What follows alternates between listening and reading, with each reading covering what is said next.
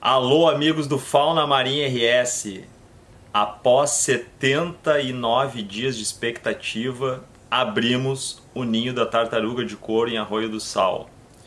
Vou explicar por que, que a gente abriu e o que a gente encontrou. Infelizmente, os filhotes não se desenvolveram e não eclodiram, tá? Mas o que, que nos levou a abrir o ninho e por que, que a gente abriu agora? A gente tinha uma expectativa, vocês vão relembrar, de esperar no mínimo uns 90 dias uh, aqui no Rio Grande do Sul. Por quê? Porque a gente tem histórico de duas outras espécies que desovaram aqui, uma tartaruga cabeçuda em 2003 e uma tartaruga oliva em 2018. A tartaruga cabeçuda demorou 90 dias para eclodirem os filhotes e precisou de auxílio, né, de abertura do ninho, e a tartaruga oliva, o processo se desencadeou sozinho a eclosão depois de 96 dias aqui no litoral gaúcho em 2018. Ou seja, essas duas espécies que têm tempos de eclosão mais curtos nas áreas reprodutivas do que a tartaruga de couro, demoraram 90 e 96 dias. Então a nossa expectativa lógica era que os animais, tendo sucesso no seu desenvolvimento, eles iriam eclodir de 90 dias em diante. O que, que aconteceu? A gente estava monitorando, aferindo a temperatura, é, com auxílio dos guarda-vidas durante o veraneio e agora, mais para o final da Operação Golfinho, com auxílio da Secretaria do Meio Ambiente de Arroio do Sal. A temperatura começou a dar uma baixada, agora no outono, normal, aqui no Rio Grande do Sul. A gente tinha um medo muito grande em relação à questão da temperatura, que é, né, com certeza, um fator que diminui é, a taxa de sucesso aqui de eclosão. Tanto que as outras duas vezes que a gente teve eclosões foi cerca de 30% só da desova que eclodiu, e isso é bastante baixo, né? Mas eclodiram, nasceram filhotinhos. Agora a gente estava com uma experiência inédita aqui uh, no Rio Grande do Sul.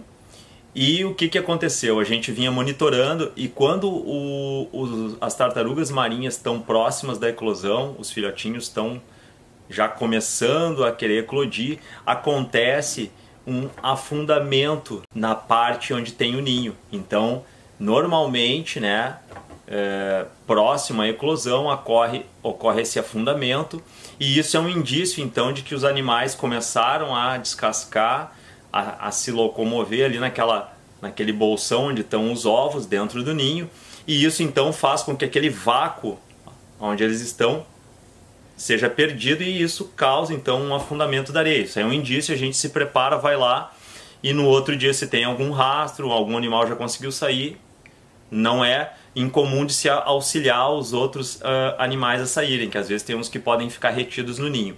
Então o que, que aconteceu? Ontem uh, as biólogas da prefeitura de Arroio do Sal estavam fazendo o monitoramento da temperatura, né, feito de manhã e à tarde.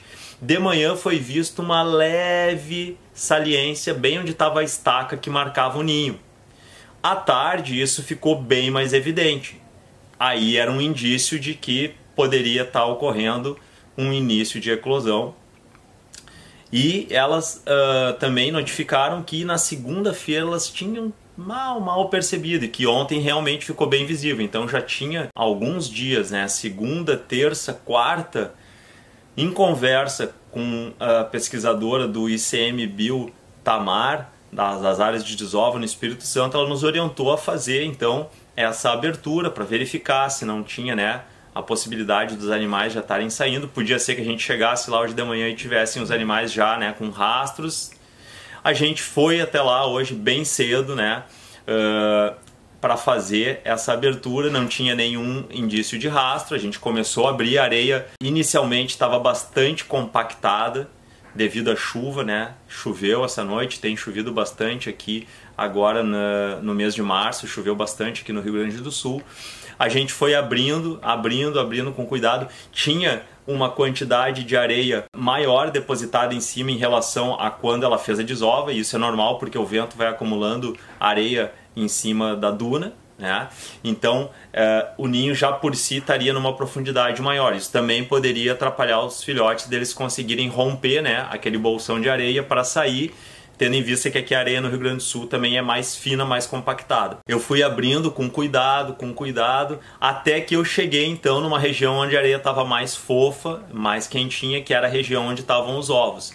E aí a gente começou a encontrar então os ovos já alguns, né, murchos, outros uh, já com a parte do vitelo, né, que é aquela parte interna que a gente chama uh, de gema, né, uh, do ovo já extravasada, alguns ovos mofados, a gente foi retirando então e fez uma contagem cuidadosa, tirou todos eles, verificou se não tinha nenhum, não tinha nenhum resquício, né, de filhotinho, nem de embrião mal formado, apenas os ovos. E aí a gente fez uma contagem, a gente conseguiu descobrir então quantos ovos essa tartaruga tinha colocado, lembrando que a gente coletou três ovinhos no início, né, para acompanhar em laboratório e esses três ovos, eles também sofreram o mesmo processo desses do ninho. Eles também murcharam, não se desenvolveram, né?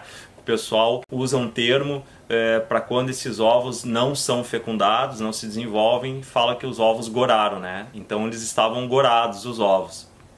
Então, esses três ovinhos que a gente coletou, mais os que a gente uh, achou hoje, totalizaram 85 ovos, então essa desova aqui do Rio Grande do Sul teve 85 ovos, 15 deles mal formados, que são os ovinhos pequenininhos que vocês vão estar vendo aqui, e os outros 70 ovos, incluindo aqueles três que a gente coletou, então com um tamanho normal, né?